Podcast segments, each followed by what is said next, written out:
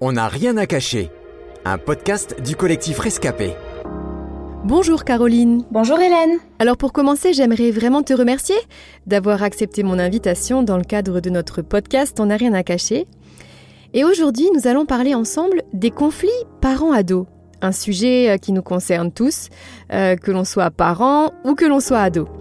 Mais avant d'entrer dans le vif du sujet, Caroline, pourrais-tu nous présenter le contexte familial dans lequel tu as grandi?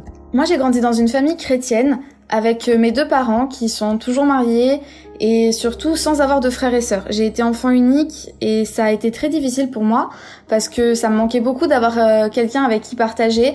Je me sentais parfois seule à la maison même si j'avais des parents aimants. Mais pour autant, c'était un foyer parfois étouffant où j'avais l'impression que euh, j'étais pas à ma place. Alors si tu es notre invité aujourd'hui, c'est parce que tu as été en conflit euh, avec tes parents et principalement avec ton papa au moment de l'adolescence. Peux-tu nous expliquer quelle était l'origine ou le motif de ces conflits? En fait, ça remonte à assez loin parce que mon papa, c'était quelqu'un qui faisait beaucoup de crises de colère, qui était assez euh, tranchant dans ses mots, euh, et c'était très blessant parfois les, les choses qu'il pouvait dire, même s'il nous a jamais euh, fait de mal physiquement. parfois, avec ses mots, il arrivait à, à créer des blessures très profondes dans mon cœur. Plus je grandissais et plus je nourrissais cette colère contre lui. Et quand j'avais à peu près 17 ou 18 ans, j'ai cherché vraiment à me couper de tout ça, euh, en fait à vraiment euh, me libérer de cette emprise familiale de ces parents qui parfois cherchaient trop à me garder euh, pour eux. Donc on partageait plus rien, moi je restais souvent enfermée dans ma chambre, ça créait beaucoup de disputes. Et ma maman prenait le parti de mon papa, donc moi je me sentais vraiment seule, liguée contre mes parents. Et c'était vraiment très difficile pour moi. Quelles ont été les conséquences de ces conflits à ce moment-là?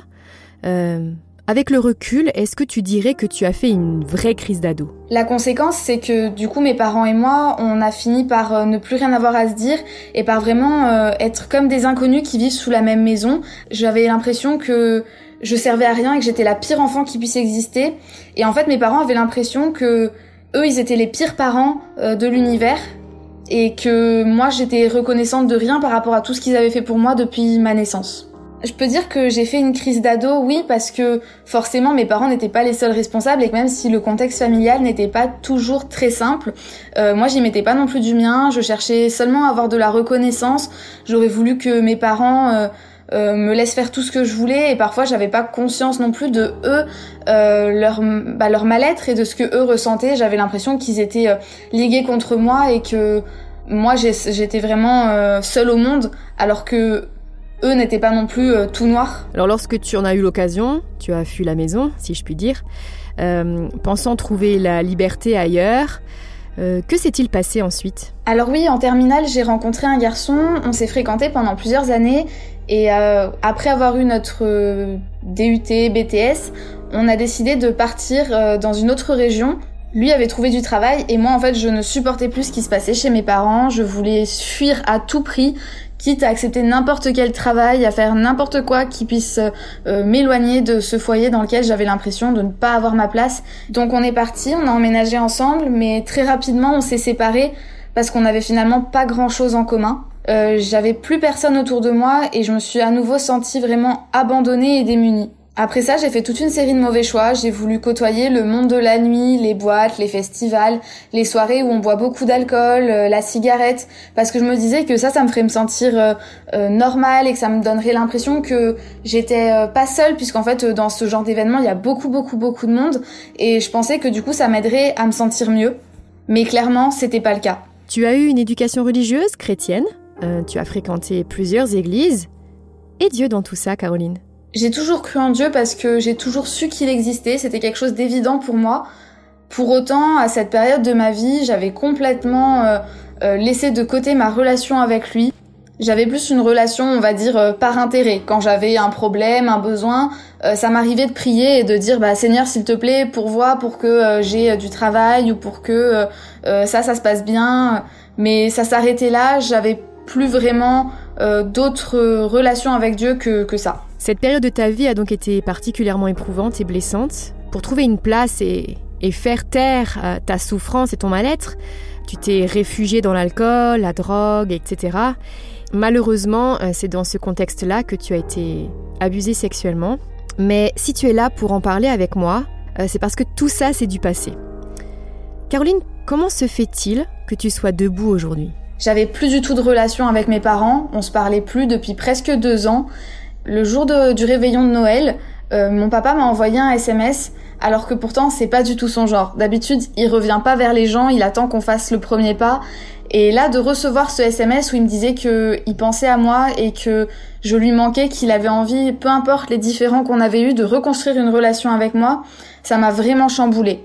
Donc en même temps que j'ai commencé à retisser un lien avec mes parents, j'ai aussi recommencé à prier, à lire ma Bible et à essayer de tisser une relation avec Dieu pour euh, qu'il m'aide à me sortir de tout ce qui m'était arrivé et à me reconstruire après toutes ces choses euh, très difficiles que j'avais vécues pendant plusieurs années. Si je suis debout aujourd'hui, je peux dire que c'est vraiment grâce à Dieu, parce qu'il m'a à la fois donné tout l'amour dont j'avais besoin, il m'a pardonné et il m'a aidé à me pardonner moi-même pour euh, tout ce qui s'était passé et tout ce que j'avais fait. Alors dis-nous, quelles sont tes relations avec tes parents à présent? Aujourd'hui, j'ai une belle relation avec mes parents. On a pris le temps de vraiment reconstruire euh, des bases solides et j'aime bien dire que depuis que tout ça s'est passé, j'ai des nouveaux parents parce que j'ai vraiment l'impression qu'ils sont différents.